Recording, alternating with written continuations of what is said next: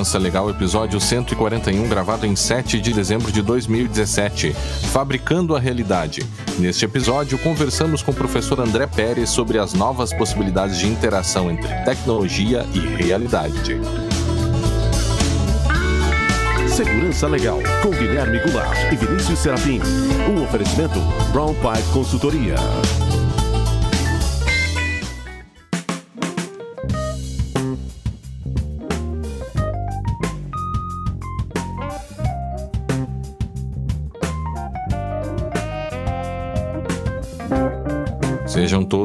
Bem-vindos. Estamos de volta com o Segurança Legal, o seu podcast de segurança da informação e direito da tecnologia. Eu sou o Guilherme Goulart e aqui comigo está Vinícius Serafim. Tudo bem, Vinícius? Como vai? Olá, Guilherme, tudo bem? Olá aos nossos ouvintes. Tudo ótimo. Sempre lembrando que para nós é fundamental a participação de todos por meio de perguntas críticas e sugestões de temas. Para isso, estamos à disposição pelo Twitter, no arroba Segurança Legal, pelo e-mail, podcast, arroba segurançalegal.com, pelo Facebook, facebook.com barra Segurança Legal, no YouTube, youtube.segurançalegal.com e também pelo iTunes. Todos os links, como de costume, você encontra lá no nosso site. Quer ajudar o Segurança Legal a continuar existindo? Nós já fomos úteis para você em algum momento? Bem, então agora você pode nos ajudar por meio da nossa campanha de financiamento coletivo. Basta acessar apoia.se barra segurança legal e escolher lá sua modalidade de contribuição e também verificar quais são quais são as recompensas para cada uma das modalidades. Bem, então, Vinícius, como este é um episódio, o último episódio do ano, o episódio, um episódio especial, nós vamos diretamente para o assunto principal eh, com o nosso convidado que já nos aguarda, que é o professor André Pérez, que vai conversar conosco sobre a interação entre tecnologia e realidade. Vamos ao tema principal. Vamos lá.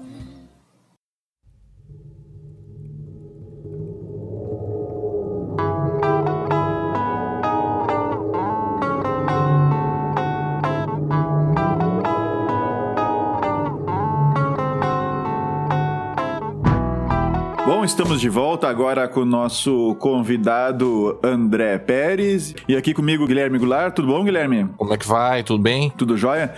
André, seja muito bem-vindo ao Segurança Legal. É, o André Pérez é professor do Instituto Federal de Porto Alegre, é isso, né? É isso aí, Instituto Federal do Rio Grande do Sul, campus isso. Porto Alegre. Rio Grande do Sul e campus de Porto Alegre. E a gente já se conhece há, um, há uns bons anos, né, André? A gente fez, é, a gente fez, na época eu fiz o mestrado, acho que tu tá fazendo doutorado, né? Lá na URGS, na Universidade Federal. É, não, nós, nós dois estávamos doutorado já. É, né, é, mas tu foi... A gente, a gente entrou os dois juntos no doutorado? Eu não lembro agora. Tu já eu tava lembro. no... Eu acho que tava eu tava entrando... no mestrado ah. e aí depois eu concluí... Ah, alguma coisa assim, a gente era do grupo de segurança. É, exatamente. A gente, do, a gente tinha um GSEG lá, cara. Lembrei agora. Lembrei disso agora que tu falou. A gente tinha o grupo de segurança lá da URGS. É, é, é a, a, confusão é porque eu entrei no grupo de segurança antes de começar o doutorado. Ah, perfeito. E depois, é. mais tarde, eu e o André, a gente chegou. Eu, o André e o Guilherme, inclusive, a gente chegou a trabalhar juntos, né? Aí depois nos teve um certo ponto que o, Guilherme, o André decidiu se dedicar inteiramente à, à, academia, né, André? E depois, eu acho que logo em seguida tu fez concurso pro Instituto Federal, não foi isso? Isso, tá. isso. E Exatamente, aí tu dava aula na UBRA há 12 anos. Uhum. Eu comecei Instituto a dar aula por, por, por, tua indicação, inclusive. Isso, isso. É, e aí depois Instituto Federal. Instituto Federal, 2010 entrei no Instituto Federal. 2010? Ah, Isso, então já faz quase, quase 10 anos aí tempo. de. Tá, e no Instituto Federal, cara, tu começou a te envolver com essa questão de Fab Labs e, e, essa, e, esse, e essas tecnologias aí que envolvem esse, essa criação de coisas, né? E, e, tu pode falar um pouco sobre isso, cara? Como é que começou ah. isso e o que, que tu tem feito nessa direção? Quando, quando eu entrei no Instituto Federal, eu tava meio assim de, de da computação como algo abstrato. Uhum objetos, objetos físicos, coisas uhum. né, concretas. E aí eu comecei a me interessar por internet das coisas. Eu queria, quando eu entrei no Instituto Federal, eu queria trabalhar com internet das coisas. Uhum. A, tua tese, a tua tese envolvia a segurança da informação e Era, redes, né? Sim, era rede, rede sem, fio. Segurança em rede, rede sem, fio. fio né? Então eu trabalhei, todo o doutorado eu trabalhei em cima de antenas e micro-ondas e localização de estações por triangulação, trilateração, era uma coisa ah, bem... É quem, quem foi aluno do André vai lembrar das aulas dele mostrando ah, todo o esquema, como é que Lá tinha propagação de ondas, lá tinha Pringles e tudo mais. Tudo isso aí era bem legal. E, e já tinha uma pegada maker, né? O, uhum. o é, o Vinícius fez com o Weber também uma, uma mega antena. lembra, né? Direcional, sim. Isso, Quase um, é. mais de um metro de antena. e, e, era uma pegada bem maker, né? A é, coisa é. Bem, bem, bem artesanal e tal. E aí eu entrei no Instituto Federal querendo trabalhar com a internet das coisas, pensando em segurança da internet das coisas, né? Que é uma uhum. área que até hoje é muito carente. É. Aí eu comecei a estudar sobre sistemas de transporte inteligente, rede sem, utilizando rede sem fio entre veículos, né? Só que eu precisava trabalhar com, com a parte eletrônica, né? Com embarcado e tal. E, e não entendia absolutamente nada, e não entendo até hoje nada de eletrônica. É, Zero? É, é, claro, né? Só o básico do básico do básico para fazer um LED piscar. é, Tô exagerando um pouco, já mas. É, já, né, já é, é alguma coisa. Aí, bom, o que, que eu faço se eu não entendo nada de eletrônica? Vou pro caminho mais fácil. Pensei no Arduino como uma plataforma de prototipagem que, que serviria para isso, para começar a trabalhar com a internet das coisas. Uhum. Só que eu precisava de uma, de uma pesquisa para trabalhar com Arduino. Eu não ia conseguir trabalhar diretamente com um sistema de transporte inteligente. Então eu procurei no campus uh, professores que topassem desenvolver alguma coisa envolvendo Arduino. Encontrei então a professora Simone Capusta, que é do, do, do meio ambiente. Ela trabalha com qualidade da água. Uhum. Um projeto para desenvolvimento de, de, um sistema de monitoramento da qualidade da água que coletasse os dados pH, oxigênio dissolvido, condutividade, temperatura e enviasse através da internet né, essas informações. Então, um sistema bem simples e tal, para eu começar a trabalhar com o Arduino. Certo. O projeto deu super certo e tal. E aí eu comecei assim, bah, legal, já tenho os Arduinos, né? Consegui dinheiro, então consegui verba, financiamento. Eu comprei os Arduinos, comecei a trabalhar, o sistema deu certo, publiquei, o Arduino foi doado para a instituição, né? Fiz a prestação de contas. Uhum. Aí, ah, seria legal ter uma impressora 3D. é, pensei num outro projeto para conseguir impressora 3D usando o Arduino e impressão 3D. Aí eu comecei a estudar, tá, mas como é que é essa história de impressão 3D? Isso 2011, 2012. Como é que funciona esse negócio de impressão 3D? Comecei a estudar sobre makerspaces e tal, e, e esbarrei no, no Fab Lab. Uhum. 2012 por aí eu decidi. Eu acho que o Fab Lab é a cara do Instituto Federal, é pesquisa aplicada, é um espaço criativo, né? Enfim comecei a estudar sobre Fab Labs. Então, a partir dali, eu comecei com vários projetos de pesquisa e vários outros professores. A gente montou tipo uma cooperativa de professores e eles começaram então a submeter projetos envolvendo fabricação digital e cada projeto requisitando, pedindo fomento para comprar um dos, dos equipamentos. Uhum. Então, de 2012 até 2015, eu fui juntando equipamentos e colocava tudo numa sala. E que equipamentos eram esses, assim, além da, do óbvio, impressora 3D, que mais que, que tu tinha colocado nesse laboratório? Para tu ter um Fab Lab, o Fab Lab ele tem uh, como um dos requisitos um conjunto de cinco equipamentos. Hum. Para tu ter um Fab Lab inicial, que são impressora 3D, máquina de corte a laser, uma cortadora de vinil, que é uma plotter de recorte, uma fresa de precisão, né, para fazer circuito eletrônico uhum. e uma router, né, para fazer móveis, para fazer coisas grandes. Uhum. Então assim, hoje, até hoje eu não tenho a router ainda, é o único equipamento que me falta, porque é um equipamento 2 metros por um metro e meio, ele faz um armário, se tu quiser. Sim, e, a, e eu já uhum. andei olhando um tempo atrás, isso aí cu, custa de 20 mil para cima, assim. Ah, para cima, é. É, é o, a última cotação que eu fiz estava uns 40 e poucos mil reais, um, um equipamento o mais barato de 2 metros por um metro e meio, assim. Então, uhum. Então é, é, bem caro. Bom, aí quando eu tinha já os equipamentos iniciais, eu submeti o espaço, que era uma salinha, não tinha janela, não tinha nada, né? Eu submeti isso como um Fab Lab para a rede e comecei a fazer Open Days, comecei a trabalhar com oficinas ali dentro daquele espaço e foi aprovado pela rede FabLab. A gente pode falar sobre isso, como é que faz depois. Uhum, sim. É, eu acho que. Não, aí só, só, só para encerrar a história. Daí, então, dois, em uh, metade de julho de 2015, eu, fui, eu submeti, em dezembro, por aí, eu fui aprovado na rede FabLab como um FabLab oficial, né? Uhum. Para a direção do campus e disse: olha, temos um FabLab, um FabLab é isso, funciona assim, eu gostaria de ter um espaço. Sala, né? Eles apoiaram, aprovaram, ótimo, legal. Só que assim, é, um outro detalhe, o FabLab ele precisa de um Open Day, ele precisa de um dia aberto para a comunidade. Uhum. E como é que tu uhum. institucionaliza isso? Não, não pode ser como uma biblioteca onde precisa ter é, número de matrícula para retirar um livro. Eu precisava dar acesso aos equipamentos sem precisar desse tipo de restrição, sem ter esse tipo de restrição. Uhum. Então eu cadastrei o espaço como sendo um programa de extensão. Olha só. Então, né? Então ele não é um laboratório como um laboratório de informática, nada assim. Na realidade, ele é um programa de extensão que hospeda projetos de extensão. Então, cada curso que eu dou, cada encontro que acontece, eu cadastro como sendo um projeto de extensão do, do Instituto Federal, né? E, enfim, assim eu posso ter, por exemplo, como um, uma parte do, do projeto o Open Day, onde qualquer pessoa de qualquer lugar entra, porta dentro do laboratório e começa a imprimir usando os equipamentos, começa a fabricar coisas. Legal. Uhum. É, ah, então show. É, é assim que se consolidou em março de 2016, então a gente está fechando dois anos agora em março de 2018. E o pessoal legal. tem ido, André? Tem, tem, tá legal, assim, a procura tá legal, uh, a, a galera chega por curiosidade, chega para ver impressão 3D e acaba ficando e fabricando coisas. Tem cursos de, uh, de criatividade que a gente faz, construção de luminária, construção de jogos de tabuleiro.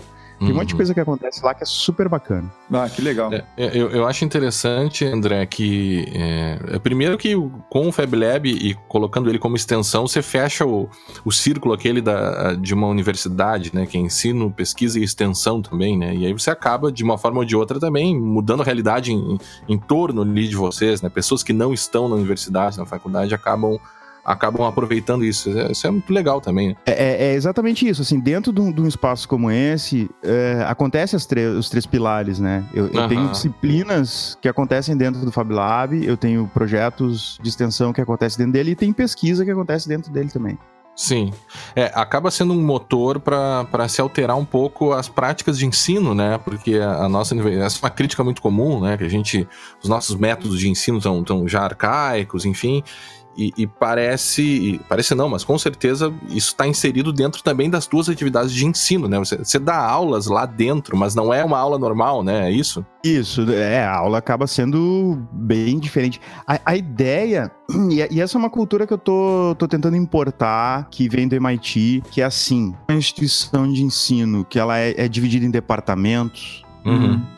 departamento de informática, departamento de, sei lá, biologia, química, física, sei lá Tu divide da forma que tu quiser. É, tu tem professores da mesma área concentrados fazendo pesquisas ali, isolados.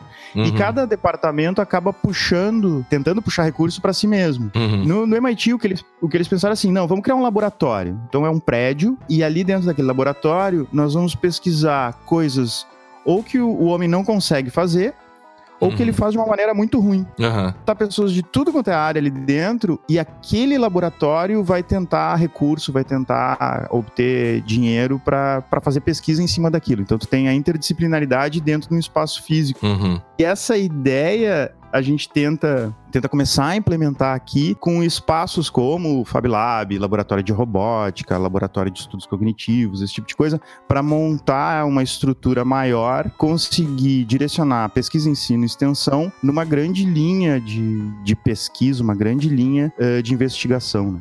Bah, que legal. Muito legal. Isso é muito, muito bacana legal. porque dá chance para os alunos realmente aplicarem aquilo que estão vendo é, em sala de aula, né? E, e, aí a percepção é outra, né? É outra. É, é, é outra quiserem... vibe, assim, né?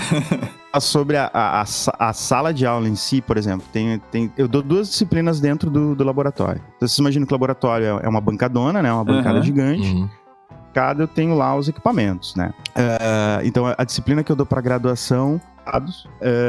Pode, só repete qual é o nome da disciplina que cortou. É tópicos, tópicos avançados. Ah, né? tá. Tópicos avançados. O curso é desenvolvimento de sistemas. Desenvolvimento de sistemas para internet, é o nome do hum. curso. Aliás, um, um parênteses, é, eu já dei é, tópicos avançados como segurança. Uhum. Segurança sendo incorporado no, na graduação, né? Uhum. Como, uhum. como disciplina. Eu já dei tópicos avançados de rede sem fio e acabou sendo incorporado nas disciplinas de redes. E agora eu tô dando né, tópicos avançados e desenvolvimento de internet das coisas, eu tô só esperando. Virar uma cadeira. Ah, é, quando Ser vai se transformar uma né? disciplina, né? é, uma disciplina curricular normal. Mas aí, assim, o que, que acontece ali dentro? Eu, eu dou desafios para eles, eles aprendem a usar as máquinas, e aí eles têm que fazer alguma, algum objeto, alguma coisa que esteja conectada na internet. Uhum. Tem aula de, de uso das máquinas, né? Só que a aula é assim, a aula são quatro horas de aula, né? A aula, a parte teórica dura cinco minutos. Aqui é a impressora 3D, esse aqui é o software que usa, usa mais ou menos assim e tal. E, e eles formam grupos e começam a trabalhar e começam a, a, a cooperar entre os grupos uhum. para fazer os projetos. Então é uma bagunça, tem música tocando, é, é, é, é uma zona, assim, uma zona criativa. Uhum. Ah, que legal, cara. Show de bola. E, e André, bom, Guilherme, quer puxar alguma outra coisa da tua lista? Que é, é eu, eu, queria eh, já começar a entrar uh, no que. Claro que o, os Fab Labs e as impressoras 3D parece que elas são a, a, a, ponta de um conceito, né? Elas são a ponta de algo muito maior. Uh, e a gente tem algumas referências ali, vídeos que vai estar tudo no show notes para quem quiser uh, depois se aprofundar nisso mas a, a, até agora a gente tem uma, uma divisão, né? E parece que essa nova revolução industrial parece que está mexendo com isso, que é uma divisão mais ou menos estanque, né? Entre computação e realidade. Uh, a, a, gente, por meio da computação, é, é, muito bom em simular coisas, né? A gente, inclusive, se fala dentro da computação na realidade virtual, e a gente já tem óculos, a gente consegue simular realidades mas parece que agora, com isso que os Fab Labs começam a fazer, e aqueles vídeos lá do MIT, do MIT que você nos passou, Pérez, é, parece que a gente está começando a juntar essas duas áreas de uma forma que uh, computação e virtualidade e realidade estão numa zona meio cinzenta. Seria essa a ideia? É a ideia do centro de bits e átomos, né, do, do MIT, na qual o Neil Gershenfeld é o, é o diretor, né. Então, uhum. Então, assim, eu, é, tentando é, resumir a história do, dos Fab Labs e do Makerspace, Neil Gershenfeld, em 2000 e poucos, ele percebeu que a fabricação digital seria uma realidade em breve. Uhum. Ele, ele costuma dizer assim: olha, existem duas revoluções digitais que aconteceram. A primeira uhum. revolução digital foi na parte da comunicação. Uhum. No momento que se, se migrou da telefonia analógica para telefonia digital, né, que tornou possível a comunicação no planeta. Vive a internet. Então, essa foi a primeira revolução digital, a digitalização. Isso vem de Claude Shannon, né? Uhum. Toda, toda a teoria né, de, de capacidade de canal, a teoria do, da correção do erro, né? Correção do erro as, da, da digitalização, da, da transformação do sinal analógico em uh, símbolos. Uhum. Essa seria a primeira revolução. A segunda revolução foi a computação. A teoria da, da digitalização dos sinais, da, da, né, da, do analógico, e tu importar isso para dentro da, da, possibilidade de tu computar. Uhum. Então, a, a segunda revolução seria, né, von Neumann, a arquitetura e todo. Uh, a terceira revolução seria a, a, digitalização das coisas. Então, tu fazer uma, essa ligação entre bits e átomos. Isso uhum. ele percebe em 2000 e pouco. Uhum. Então, ah, temos esse centro de bits e átomos, vamos abrir uma disciplina para os meus alunos. Então, ele tinha um laboratório, ele pegou dinheiro do governo, ele montou um laboratório de fabricação digital e ele simplesmente ensinava os alunos, né, abriu uma disciplina chamada Como Fazer Quase Qualquer Coisa. Uhum. Os alunos se matriculavam nessa disciplina e aprendiam a usar as máquinas para fazer o que eles quisessem. Sim. Não, não, interessa o produto, interessa o processo. É, esse é um dos vídeos que o Santos passou, né? Que ele Sim, mostra exatamente. o início do, das coisas que eles faziam. Conta essa história. É. Só que aí qual é a jogada? Tá, funcionou, né, teve uns projetos legais, ele percebeu com essa disciplina que a fabricação digital ela vai se tornar pessoal, né? A pergunta é, o, o que, que uma pessoa vai fazer com uma fábrica em casa? Uhum. A ideia é a mesma coisa que a gente fez com a computação, né? A computação uhum. não foi uhum. feita para ser pessoal. Ela foi criada para fazer contabilidade, estatística, censo e tal. Uhum. E acabou diminuindo de tamanho e de preço a ponto da gente caçar Pokémon, né? Então, o resumo é esse. Fazer é fabricar esse tipo de coisa, coisas que fazem sentido pra gente. E ele pediu dinheiro para montar esse laboratório do governo. E o governo tinha lançado lá um novo, uma nova necessidade de um relatório dizendo assim: qual é o impacto da expansão desse projeto que a gente deu dinheiro? E ele começou assim: puxa, com, como é que eu posso mostrar impacto disso? Então teve esse problema de prestar contas ao governo americano. E uh, montou um laboratório parecido na Índia. E o objetivo do laboratório era, vamos ver o que, que esses caras fazem para a gente ver o impacto. E eles começaram a fabricar coisas lá para agricultura, era uma região pobre da Índia e tal. Um laboratório de fabricação digital na Índia para resolver os problemas da Índia.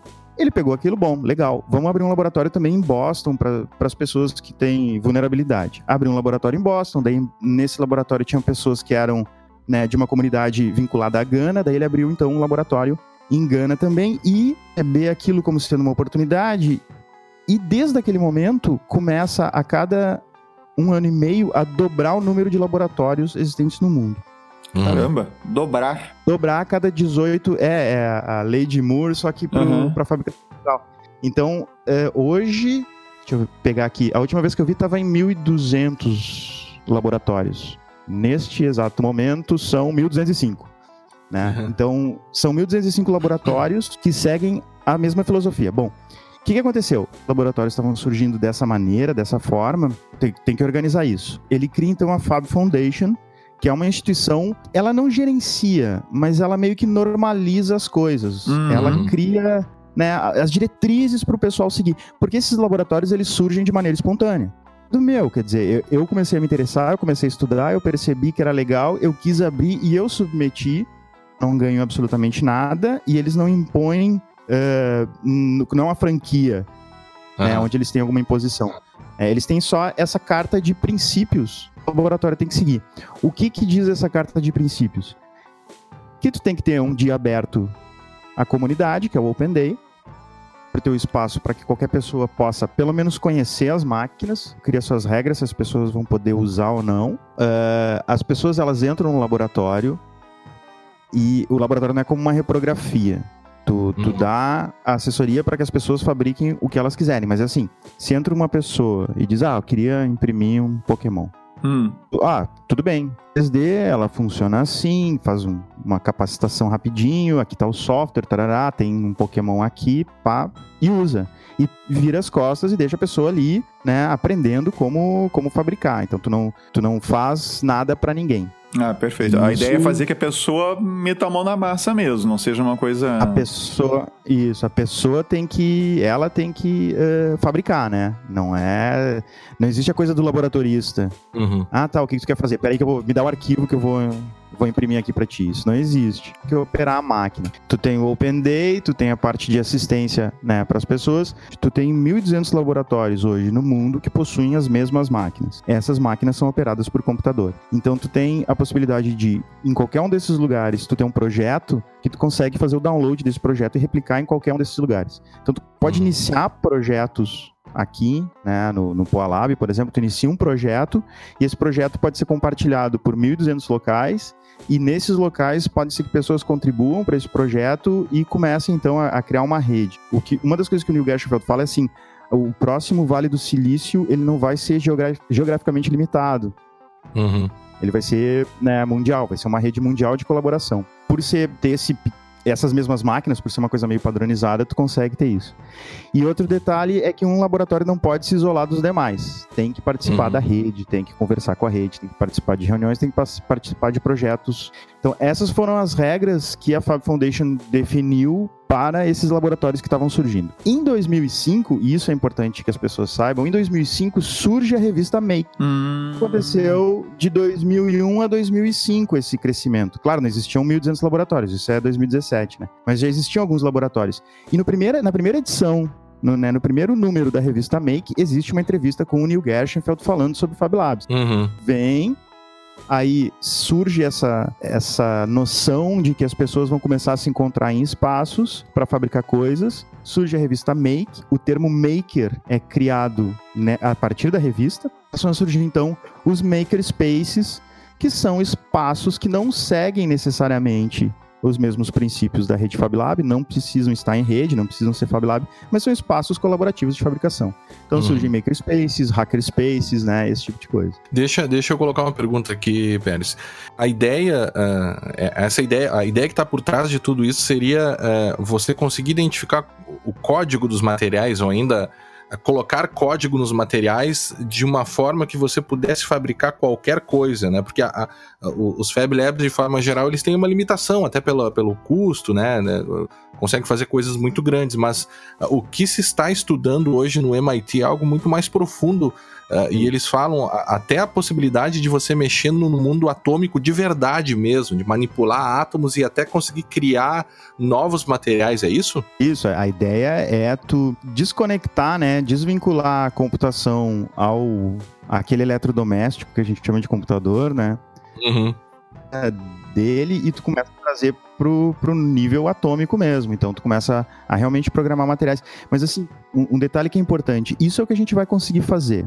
Né? Uhum. A gente vai a gente vai conseguir manipular o material através de código. A gente vai conseguir fabricar coisas através uh, de sinais digitais, uhum. né? Mas assim, o que é importante na rede Fab Lab é que a primeira revolução digital, essa da comunicação, a gente né, tornou o telefone digital e depois do, da telefonia digital virar uma realidade, algumas pessoas chegam e dizem: Ah, que legal, é, a gente precisa dar acesso universal ao telefone. Uhum. Porque fica elitizado enquanto pesquisa e fica elitizado enquanto implementação até alguém perceber: olha, isso é muito importante. Uhum. A gente precisa dar acesso a isso. A, a, segunda revolução digital é a mesma coisa. Quer dizer, a computação.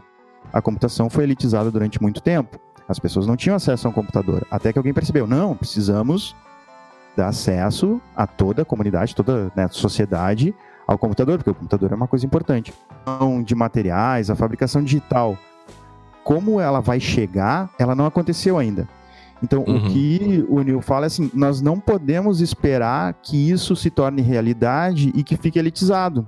Uhum. A gente não uhum. pode. É muito poder aérea e tu fabricar coisas é muito poder se ficar elitizado. Uhum. Então a gente precisa construir espaços onde as pessoas aprendam essas, essas técnicas, essa, essa nova né, essa nova linguagem de fabricação, a gente precisa dar acesso a todo mundo antes que isso se torne uma realidade, porque daí a gente vai evitar esse, né, esse futuro onde alguém vai dizer, puxa vida, a gente precisava dar acesso para os outros, né?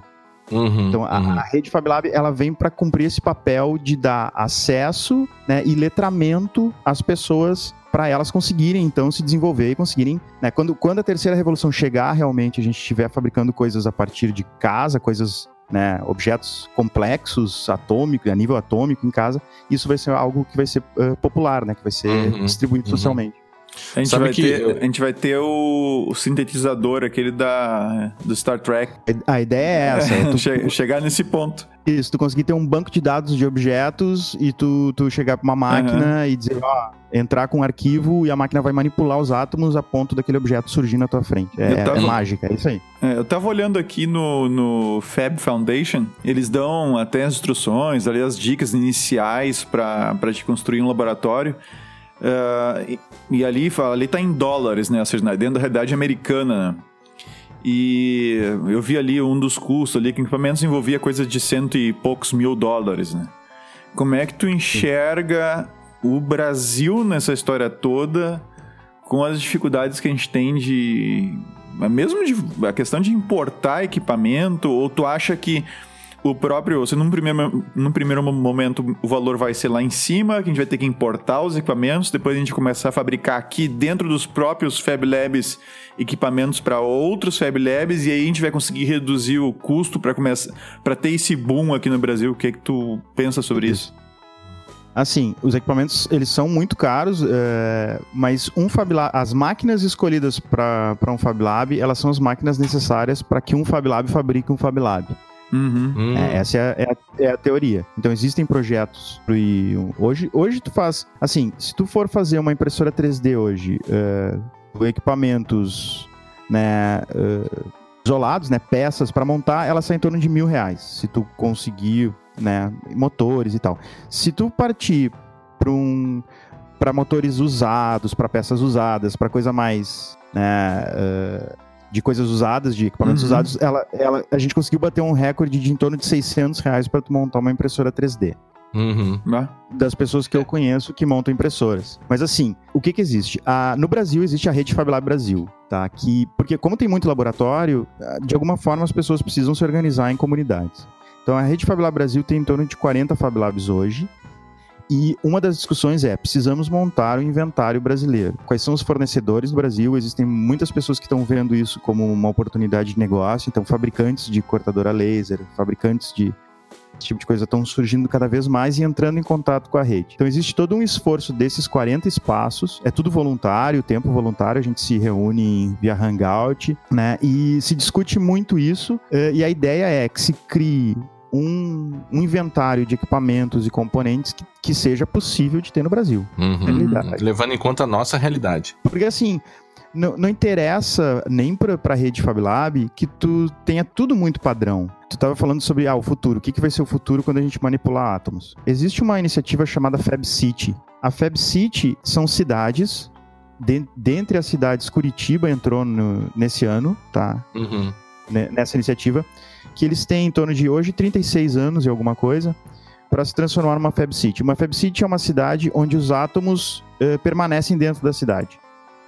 Uhum. Todo lixo fica dentro da cidade e tudo que a cidade precisa para sobreviver é fabricado dentro da cidade. Só, só bits entram e saem, os átomos ficam. Né? Então, consegue fabricar coisas com os átomos locais. Tu tem que utilizar material local. Então, para nós, a, talvez não faça sentido utilizar uma impressora 3D é, de, sei lá, de plástico. Talvez faça mais sentido a gente pegar e começar a ver que tipo de material a gente tem aqui em Rio Grande do Sul para fabricar coisas, uhum. né? Que tipo de matéria-prima a gente tem aqui em abundância para fazer para construir casa? Uhum. Então existem impressoras 3D com, com lama, né, com barro, tem com pedra vulcânica, tu esculpe pedra vulcânica. No Chile eles desenvolveram uma. É, isso, isso que tu fala é interessante, André, que me lembrou. Eu até assisti, noite passada, assisti um, um episódio de uma série que tem no Netflix que é Mars, Marte. E, e, eles fizeram uma mistura, eles entrevistam Elon, Mo, Elon Musk e outras, né, uhum. várias pessoas aí que estão envolvidas com a exploração espacial. E eles fazem é, meio que um documentário e uma história de ficção, né, que se passa lá em 2033, eles fazendo, tentando fazer a colonização de Marte. E é interessante que eles. Um dos laboratórios, uma das, das facilities que eles têm, têm lá em Marte pronta para o pessoal utilizar é uma impressora 3D, para que eles consigam imprimir as coisas que eles precisarem, a partir do material lá que permite que eles façam qualquer coisa. Ou seja, não, ah, eu preciso de um equipamento para fazer tal situação. Eu não tem que esperar alguém numa missão sete meses levar para lá. O cara vai lá e imprime. E essa ideia do cara explorar os materiais do local, como tu coloca, né? me parece uma ideia essencial também para uma potencial colonização de Marte, por exemplo, que eles colocam ali. Imagina quanto combustível tu precisa para levar matéria-prima para Marte. Aham, claro. aham. Não, é um negócio absurdo. O, o, custo é muito alto e o, uma coisa, é uma coisa engraçada a gente tá falando disso hoje, né, de colonização de Marte, mas a SpaceX, que é a empresa do, do Elon Musk, é, ele criou a empresa pra, para colonização de Marte, entende? Todo esse esforço de recuperação, de reutilização de foguetes e tudo mais, ele entende como sendo só uma etapa necessária para conseguir viabilizar, viabilizar, financeiramente a ida a Marte, né? mandar coisas para lá. E essa ideia que tu tá colocando aí de, da, de usar os recursos que estão naquele local, ou seja, lama é lama, pedra vulcânica é pedra vulcânica, assim vai indo, me parece essencial para uma ideia em que um, o ser humano estaria num ambiente hostil e, e distante, e não seria bem assim para conseguir levar coisas para lá, né? Claro, e assim, no Chile eles têm. A, eu não sabia disso. Teve um encontro de Fab Labs, o encontro mundial foi no Chile esse ano. Uhum. E eles têm lá, eu não sabia que eles têm a maior, né, o maior volume de atividade vulcânica no Chile. Não sabia. Do mundo? É, do mundo. É, e eles têm cidades que a, a, a, vila, de repente, é vai lá um vulcão e destrói tudo. Então eles reconstroem, a ideia deles, né, é reconstruir com a, a própria pedra vila ali com a pedra vulcânica. Então eles uhum. esculpem a pedra como se fosse um Lego, assim, e tu vai encaixando uma pedra na outra e tal, para construir as casas.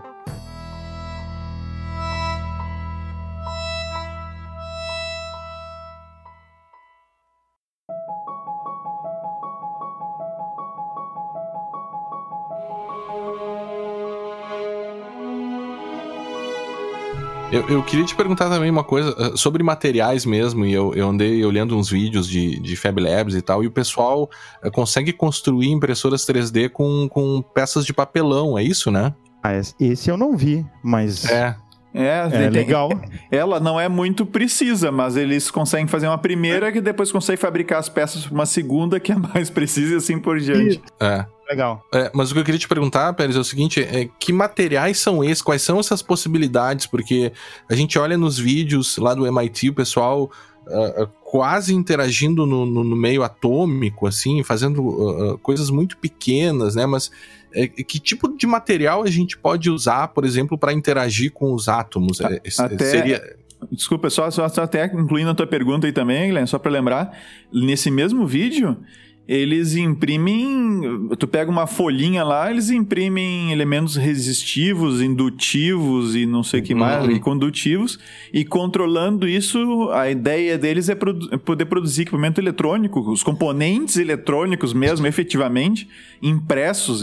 É uma coisa muito louca que eles estão fazendo lá. A pesquisa do Neil agora em relação à fabricação de componentes eletrônicos é o seguinte: ele diz, ah.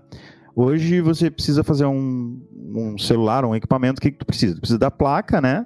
Uhum. E tu precisa comprar resistor, capacitor e tal, babá. Só que existem milhões de tipos de componentes que tu precisa ter para fazer aquela placa. E esses componentes, eles todos, na realidade, manipulam eletricidade, jogam eletricidade de um lado para o outro, resistência, menos resistência, né, armazena eletricidade e tal. Então, ele mapeou 20 componentes. Aí vocês imaginam assim, cobre, alumínio, borracha, tarará. O que, que são esses 20 componentes? Condutores, semicondutores e isolantes. E ele fez umas peças de Lego realmente muito pequenas. Então, ao uhum. invés de tu dizer assim, ó, eu preciso de um resistor de, sei lá, 220 aqui ohms, é a resistência que tu precisa nessa parte do teu circuito e ele vai encaixar aquilo como se fosse Lego, aqueles aqueles 20 componentes, ele vai escolher qual daqueles componentes vão te dar aquela resistência e ele vai encaixar aquilo de forma a te dar a resistência que tu precisa naquela parte do circuito. Uhum. Então tu imagina assim, que esses componentes microscópicos, eles vão ser, por exemplo, tu vai comprar como se fosse uma impressora já de tinta. Tu compra um cartucho uhum. de componentes de cobre, outro de borracha, outro de alumínio, outro de não sei o quê. Então tu vai ter 20 cartuchos. Ah. Tu vai carregar a máquina com esses 20 cartuchos e tu vai, vai baixar o celular que tu quer fabricar.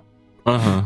E ele vai, vai montar, vai encaixar aquilo e tu vai sair. Aí tu junta com impressão com plástico, com, né, com o que for. Sim. E aí tu vai, tu vai acabar tirando, retirando desse equipamento, tu vai tirar o teu celular. Ah, acabou, não quer mais o celular, seu modelo novo, devolve que a máquina desmonta e remonta para ti um outro circuito. Hum. Essa é a ideia, ainda antes da manipulação atômica, né? Porque Sim, a manipulação atômica tu é virtualmente qualquer coisa mesmo, né?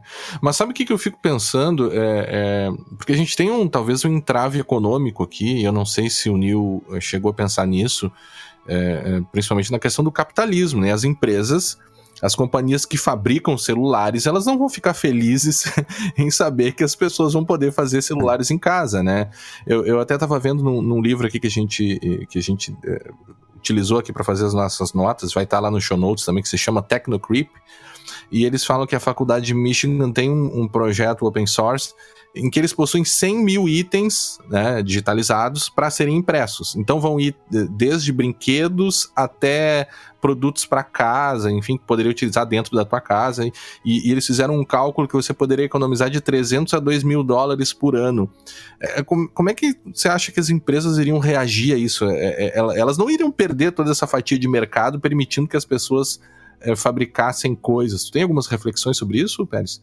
Tem várias reflexões. É, a, a, reflexão, se tu quer partir pro, né, lá pro exagero, pra ponta, nesse encontro de Fab Labs, teve uma palestra que, que o cara falou o seguinte: o dinheiro é uma tecnologia que nos foi muito útil. Uhum. então, assim, é, é, é, muito interessante. O, a, as coisas, elas vão. O valor das coisas vai, vai ser muito diferente. Tu vai, tu vai valorizar a criatividade, tu vai valorizar outras, o design, tu vai valorizar outras coisas. Uhum. Porque assim, o, o, objeto em si, no momento que tu transforma os objetos em, em bits, tu, é, é, que nem música, entendeu? A, a, a, revolução que a internet causou, ela, ela revolucionou a forma como a gente se comunica. Mas uhum. foi. E, é, a frase é engraçada, mas foi só isso. Só como a gente se comunica. Uhum. Aqui a gente está revolucionando os objetos que estão ao nosso redor, as coisas, os átomos, a, a matéria. A gente está a revolução vai ser muito, o impacto vai ser muito maior. Uhum. imagina que tu tem essa impressora que tem lá os, os 20 cartuchos e essa impressora consegue fabricar uma impressora. Uhum. Sim. Quanto custa a impressora que consegue fabricar uma impressora? Uhum. Se eu, se eu conseguir replicar e distribuir para todo mundo uma impressora dessas, quanto ela custa? E quanto custa um objeto que eu posso fazer quantos eu quiser? Uhum. É o, aí tem aquele livro aquele do Shapiro e do Varian, que é o Information Rules. E ele coloca que o custo, né, ele está falando de software, né, né, André? Ele, ele coloca que o custo do, do software, existe um custo inicial para desenvolver o software, depois do custo da cópia é virtualmente zero, né? E Isso. o que pelo que está dizendo, então, a gente estaria na mesma direção com relação às coisas. Isso. A gente vai ter um custo inicial para fazer o design, para projetar os primeiros e tal, as primeiras impressoras e, e coisas assim. E depois o custo para fabricação vai ser praticamente zero, ou seja, vai ser material e, e basicamente só. Isso, é átomos, né? Tu precisa da, da matéria para fazer a matéria-prima, né? Uhum. É isso que tu precisa átomos e, e, tu fabrica com matéria-prima local, tu vai ter uma diminuição gigantesca de custo. Só que vocês têm que imaginar mas... assim, não, não só no produto, mas imagina o impacto em logística, em caminhão, uhum, navio, uhum. em trem, quer dizer, tu não vai mais precisar levar matéria para cima para baixo, átomos de um lado para o outro. Uhum. É, sabe que o, eu acho que a gente passou por algo semelhante, só que dentro da computação com a própria com a própria ideia da música, né, das mídias, né? Pensa em músicas e filmes, né? A Sim. gente tinha um custo muito grande para comprar um CD, né? Ou, ou antes do CD, o, o, quando você não conseguia, uh, você tinha que esperar o disco vir do exterior, você gravava numa fitinha, mas a qualidade ficava horrível, enfim. E aí com a digitalização, você virtualmente consegue hoje, lícita ou ilicitamente, né? Você consegue virtualmente ter acesso a qualquer tipo de conteúdo, seja música ou seja filme. A gente teve um primeiro momento que a indústria, uh, uh, enfim, se, insurgiu contra isso, ou pelo menos tentou se insurgir contra isso, né? Você tem as ações uh, conhecidas lá contra o Napster, o pessoal do Metallica processando o Napster, nossa, vai acabar a música, vai acabar o cinema, né? E a indústria meio que se reinventou. Hoje, por exemplo, a gente paga é, é interessante isso, né? A gente tem acesso gratuito virtualmente a qualquer música e qualquer filme, por torrents e coisas assim. Mas a indústria conseguiu fazer, a indústria musical e de filme, conseguiu fazer com que a gente pagasse por músicas né, no Spotify e pagasse por filmes no Netflix. É, me parece que a indústria vai, vai inevitavelmente tentar preencher isso, sei lá, talvez vendendo uh, produtos para que a gente possa fabricar em casa. Tu acha que isso aconteceria? É, é, é, interessante ver a evolução das coisas. Por exemplo, ah, o Spotify, Uber e tal. Hum. É, tu parece que a gente está no meio do caminho. Por exemplo, a Uber é legal porque tu tem lá, tu faz a transação direto com, com a Uber e tal, mas ela acaba se transformando no monopólio de, de transporte, né? O objetivo dela Ah, é, sem dúvida. Isso é um problema, é. Então, só que aí tu começa a imaginar assim, tá, e com blockchain, como é que fica isso? Se eu conseguisse pagar direto o motorista, se não tivesse a Uber, se, se eu fizesse microtransações, se eu tivesse uma plataforma open source, onde cada vez que eu escuto a música de um artista, vai lá um, um pedaço de dinheiro, Sim. seja o dinheiro que for, uhum. vai um pedaço para ele, entendeu? Diretamente para o artista. Dire... É, entendeu? Sai da minha carteira virtual e vai para a carteira, carteira virtual dele.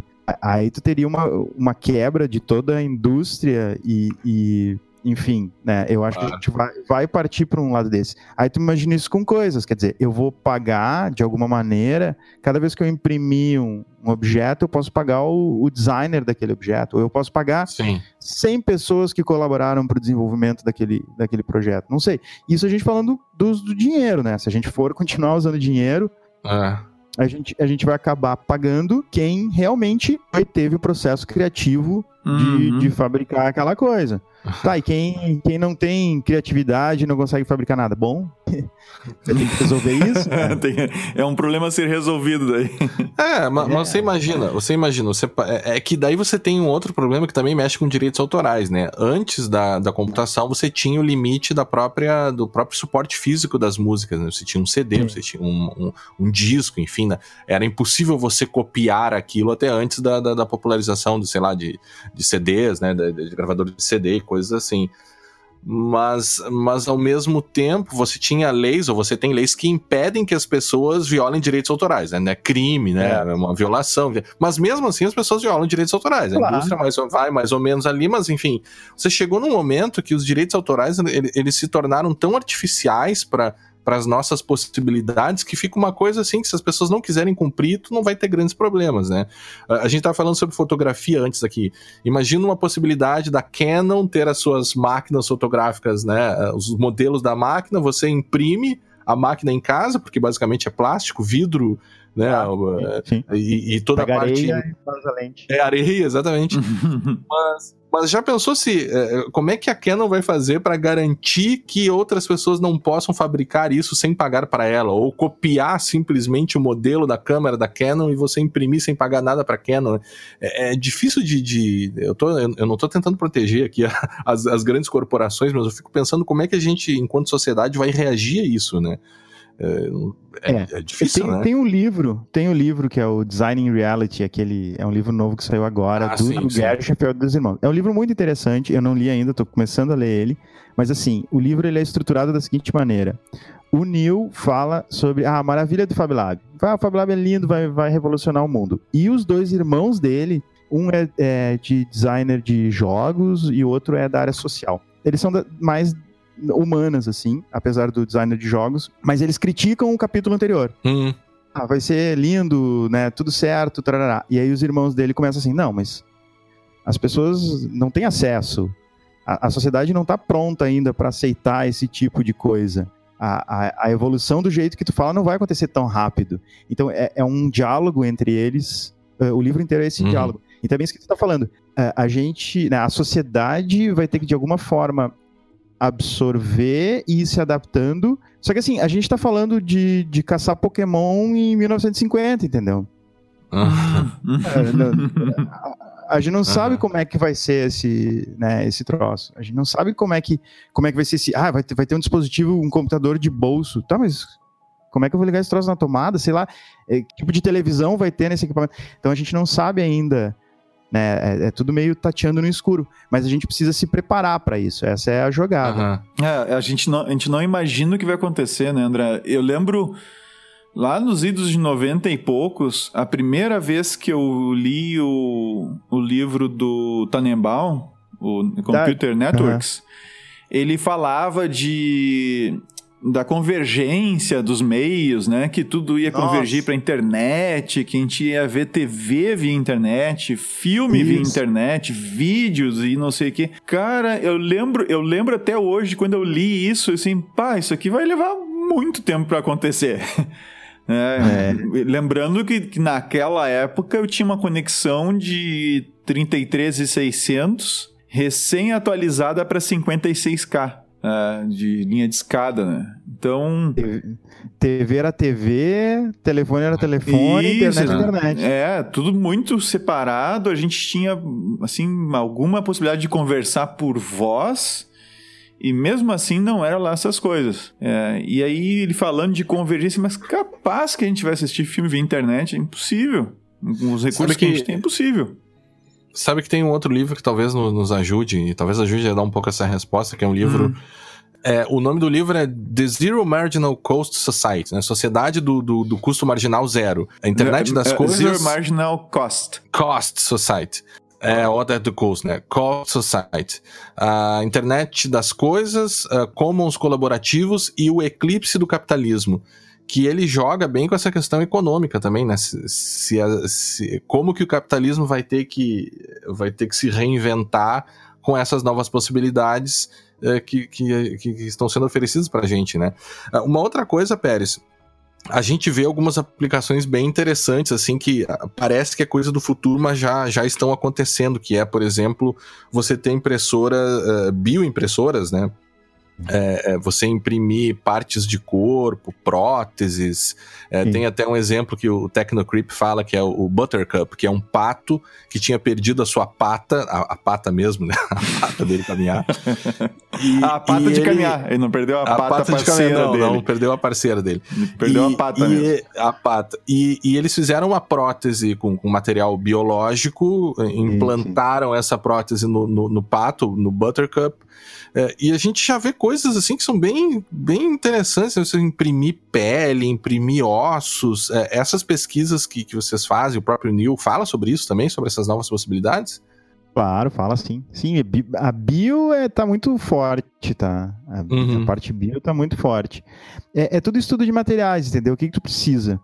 Porque uhum. a tecnologia envolvida numa impressora 3D, vamos combinar, é ridículo. É, uhum. lá, sim, sim né? É ridículo, é troço que já existe há muito tempo. Uh, então, assim, é, é, é, é um, a gente perdeu muito tempo como, como sociedade. Né? Uhum. Perdeu muito tempo. Mas é, é basicamente tu pensar que tipo de material eu tenho, eh, que tipo de material eu preciso, que tipo de material eu consigo fazer uma liga que eu consiga uh, transformar ele num, em algo que eu possa depositar e que depois vai curar de alguma maneira, pegar pó de cálcio e conseguir uma liga que, que me deixe esse, esse pó rígido depois de um tempo, faço uma cura nisso, eu consigo fabricar um osso. Né? E a mesma uhum. coisa com, com órgãos. Então, a gente está vivendo a gente está na época do mini computador. É, é, é, mais ou menos isso que a gente tem que ter em mente. A gente está na uhum. época de hackear as coisas para chegar na computação pessoal.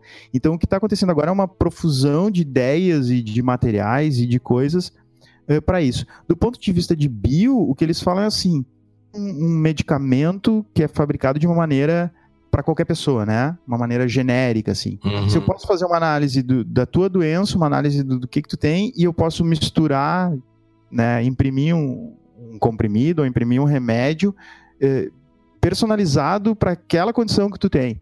Uhum. Por que, que, eu não uhum. pego fármacos e coloco na estação espacial? E se o cara ficar doente, eu imprimo o remédio que ele precisa, entendeu? Eu fa fabrico lá a partir de. Eu preciso de uma sequência, de, de um conjunto de fármacos básicos e posso fazer o, o remédio para ele. Tem uma pesquisa onde ela pega uh, uma, uma membrana celular vazia, por exemplo, partes de outras células, né, mitocôndria e tal, núcleo, altera DNA, e ela fica jogando tudo aquilo dentro daquela. Ela chama a membrana. É uma membrana vazia, uma membrana celular. Ah, sim. Tá. Imagina uma célula, uma membrana celular sem nada dentro. Uhum. Né, ela diz: ah, essa aqui, essa aqui é a minha protoboard. Agora eu vou fazer essa célula, uh, sei lá.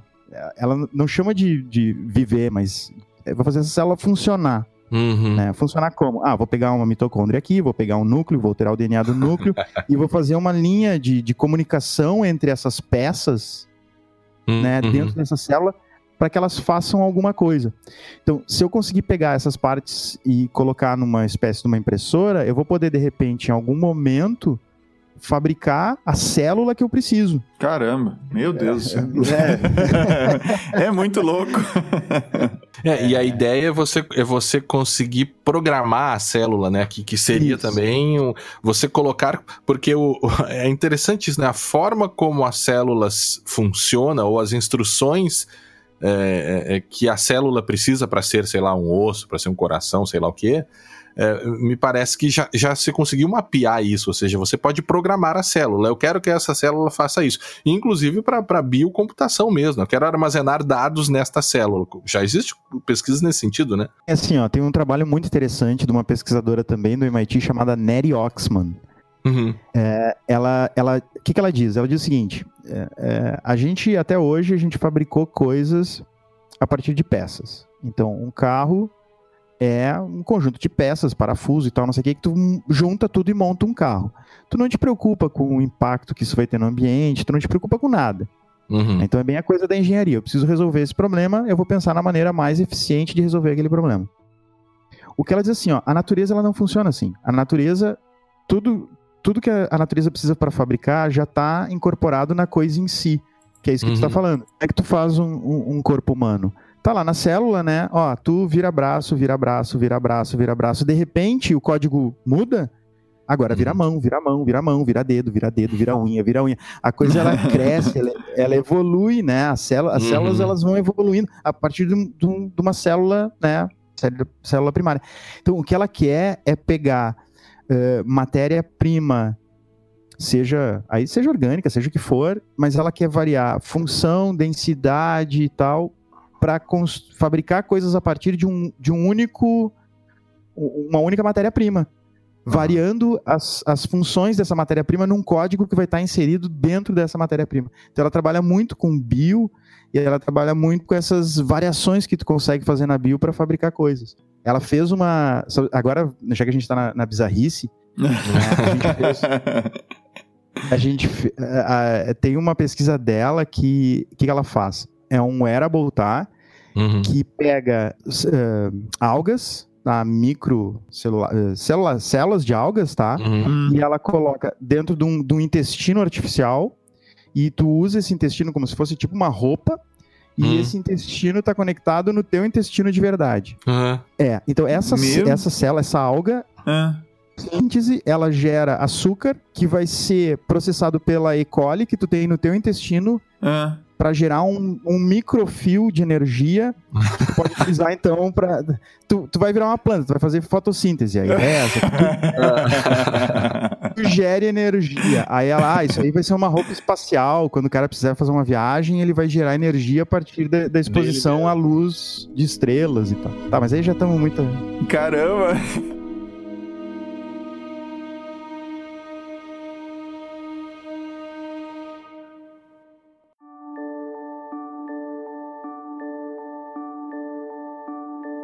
Eu acho que é interessante, eu não sei se, se os pesquisadores, enfim, o próprio Neil pensam sobre isso, né? Que é, que é o aspecto da bioética, né? O direito se preocupa muito, muito com isso, né? Hoje você já consegue, você conseguiria criar um, um, um ser meio homem e meio animal uh, apenas uh, com engenharia genética, né? Mas você não faz isso por uma questão ética. É, será que a gente não está chegando num momento em que até a própria ética não vai perder a, a, sua potência, né? Ou seja, você não vai conseguir aplicar ética ali. O cara em casa vai conseguir fabricar um novo ser, talvez, ou um ser que se comporta de, de uma outra forma. É, é será que a gente não está rompendo um limite? Eu vou advogado é, do diabo aqui, né? é, né? Será não, que a gente não tá é. rompendo um limite que, que talvez a gente não deveria romper enquanto homem mesmo? Ah, sim, a tecnologia está muito na frente do, desse tipo de discussão e, e é. a, a, gente vai ter que refletir sobre isso. Tem, uhum. por exemplo, tem um, um, prêmio que o MIT dá todo ano de desobediência, né? é muito legal. Bah, vocês têm que ver, tem no YouTube lá o vídeo deles. Sim, nos então, passa, a gente põe no, no show notes para os ouvintes verem isso. depois. Sim, é, é, um prêmio que eles dão para as pessoas que, que fizeram algum tipo de desobediência em prol da, da, da...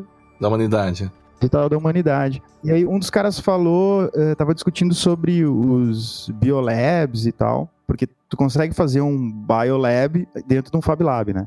Uhum. Consegue montar um laboratório wet lab, que eles chamam, para mexer com biotecnologia. E o que, que aconteceu? Um repórter, ah, agora não vou me lembrar o que, que ele encomendou, mas uhum. tu manda o código genético para um, uma empresa e a empresa sintetiza aquilo e te manda o resultado. Então, um repórter nos Estados Unidos, ele encomendou um vírus eu, eu não uhum. lembro se era catapora, sei lá, era uma coisa uhum. assim. Ele encomendou e recebeu, e, e, aquilo desencadeou uma discussão dentro dos Estados Unidos. Um grupo de estudantes chineses fez a mesma coisa e eles, claro, eles cancelaram a, a encomenda antes de receber, mas eles, eles iam receber né, também vírus e tal. Então a gente a está passando por um momento onde as empresas não estão muito ligadas no que elas estão fazendo tá. Aí o que, que acontece? Tem encontros de biohackers, né? Que uhum. acontecem, uhum. estudantes e tal. Quem é o maior patrocinador, né? Ou não maior, mas quem é um dos patrocinadores de encontros de biohackers nos Estados Unidos é o FBI. Nossa! Entendeu? Caramba! Caramba! Eles precisam ficar de olho. Sim, imagina, imagina você, é, é um biohacker, um biohacker em casa, lá fazendo as suas pesquisas, imprimindo coisas e tal, e você literalmente tem a sua pesquisa infectada com um vírus de verdade. Isso. Nossa. Isso. Caramba. No encontro, no encontro de Fab Labs, um cara falou: tá, tudo bem. Se na revolução da computação, né? Se, o, se eu pego um vírus no meu computador, eu perco meus arquivos. Tá, e se der uma bobagem num negócio desses aí, o que, que vai acontecer? Sim, acaba a humanidade, sei lá, um vírus. Ah, todo, é, não, todo mundo vira zumbi, todo mundo vira zumbi. A preocupação é a pandemia, porque tu imagina assim, ó, tu tem um, um encontro mundial de Fab Labs e um dos Fab Labs fabrica alguma coisa lá que, sei lá, é, é perigosa e tal. E aí essa galera se encontra no, né, e depois é, cada um leva para o seu é, país. Eu, eu, vou te dar um exemplo que o direito começa a se preocupar com isso também, que é um exemplo assim que é, sei lá, 0,00001 deste tipo de problema que tu está colocando. Que isso é bem mundo real, que é a possibilidade de, com impressoras 3D, você imprimir armas. Né? Sim, sim. E, e a grande sacada das armas é que você, você, uma arma, quando ela dispara, você consegue é, é, é, você consegue é, é, fazer um verificar que aquela bala saiu, né? Aquele projétil saiu daquela bala. Então a Filadélfia, arma. daquela arma. E a Filadélfia já proibiu, foi o primeiro país, a primeira cidade, a, o primeiro lugar, né, a proibir a, a fabricação a fabricação de armas em impressoras 3D. Mas percebe que é uma proibição tão ineficaz porque você baixa a arma da internet, imprime a arma e usa a arma. Então, a preocupação que a gente tem hoje, ela tá tão aquém dos problemas que a gente vai ter, porque você não vê muitas pesquisas, eu pelo menos, que, que, que estudo essa, essas relações entre direito e tecnologia, eu não vejo muitas pesquisas ou muitas reflexões sobre isso, né? Sei lá, limites éticos do biohacking. Esses dias eu. Agora não sei, Vinícius, foi tu que me mostrou. Hum. Acho que foi tu que me mostrou que, que os caras eles conseguem implantar é, circuitos em insetos. Então o cara pegou uma daquelas baratas americanas gigantes, assim, e implantou um circuitinho em cima dela e ele consegue, pelo celular, mandar a barata ir para um lado e ir para um outro. Sim. É, é, uma maldade danada o cara fez com a barata. É, você fica assim, tá, mas é só uma barata. Mas quando você assiste aquele vídeo, aquilo te dá um, uma sensação tão horrível, porque a barata ela tá com um monte de, de, de, circuito em cima dela implantado, assim, e aparece ele abrindo a barata, implantando. É, ele usa, ele usa a questão da, das antenas da barata para enviar sinais para ela. Mas é, uma coisa, é, mas é uma coisa bem tosca, mas que funciona, sabe? E assim, mas é bem chocante, sim, daqui a pouco. É chocante, né? Já, já que a gente tá falando sobre o apocalipse aqui, deixa eu falar só, só sobre mais uma pesquisa. Fala. Sim, sim. Pesquisa que ela é mais ela é mais direta, assim, com a nossa realidade e que vai nos impactar mais rápido do que tudo isso. Uhum. Eu fui numa palestra na URGS da é, Laurence de Villiers. Ela é uma professora de, do, de Paris Sorbonne e ela trabalha com ética e tecnologia, né, os desafios de ética e tecnologia sobre robótica. E agora pro, pro Guilherme, né? Uhum. Ficar... Tem um treco. Depois a gente pode convidar outras pessoas que sabem mais sobre isso para vocês conversarem. Mas assim, uhum. ela, ela, trabalha com robôs que reconhecem emoções, tá? Então a ideia é que o robô, a partir do, das tuas microexpressões faciais da tua voz, ele consiga saber se tu tá feliz, se tu tá triste, se tu tá neutro, se tu tá com raiva e tal. Uhum. Então a pesquisa, a pesquisa dela com resultados bem interessantes, assim, ela mostrou um vídeo do, do robô que negociava tipo um, um copo d'água, assim. Ele, ele, te oferecia um copo d'água e tu tinha que rejeitar. Uhum. Quer uma água? Ele dizia não. Aí hum. o robô falava, como estava em laboratório, o robô falava o, que, o, né, o processamento dele. Então ele dizia, ah, detectei um estado neutro, então eu vou insistir. Ah, mas bebe água. Aí a pessoa, não. Ah, detectei raiva, então eu vou fazer uma piada, entendeu? Uhum. Uhum. Para que que isso está sendo utilizado? Ele está sendo utilizado para detectar qual é o melhor estado emocional para te oferecer produtos. Ah, ah sim, é, sim. Tudo, tudo redunda nisso, né, cara? Tudo redunda nisso. É que nem o Facebook fazendo a pesquisa aquela para saber se é Isso. é possível contágio emocional em massa. Tu, tu começa a, a alimentar o, o, robô, o teu assistente pessoal, a, a Siri ou Google Home uhum. ou Amazon Echo, seja lá o produto que tu tem, que é o teu assistente pessoal, começa a detectar como é que está o teu estado e começa a modificar a, a tua linha de tempo lá, as notícias que tu lê, para te levar para um estado emocional diferente, para te manipular, né? Uhum. Ela chama de nudging isso, uhum. para te manipular para um estado mais adequado para que tu consuma ou para que tu faça um determinado tipo de coisa. É.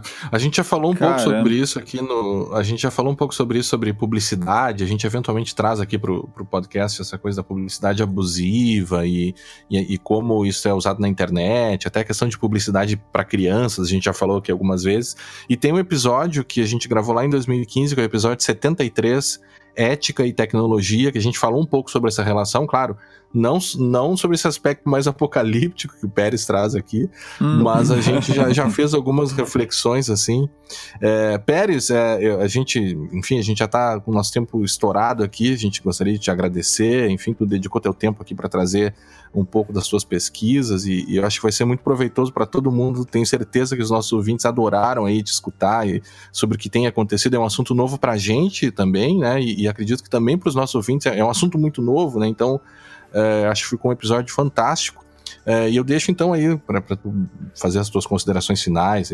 Ah, agradecer o convite, foi um prazer conversar com vocês, é, me colocar à disposição para falar mais sobre, né, sobre esse assunto e, e, e para as pessoas que estão ouvindo, o, o Ken Olsen, era, ele era presidente da Digital e ele é famoso por dizer uma frase que é por que alguém teria um computador em casa?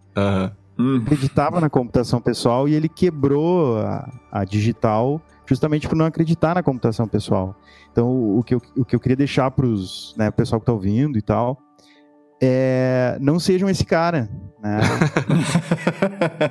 Preparem para essa terceira revolução digital, que vai ser a fabricação pessoal. É, estudem, leiam para, enfim, para não serem pegos de surpresa aí nessa, nessa nova onda.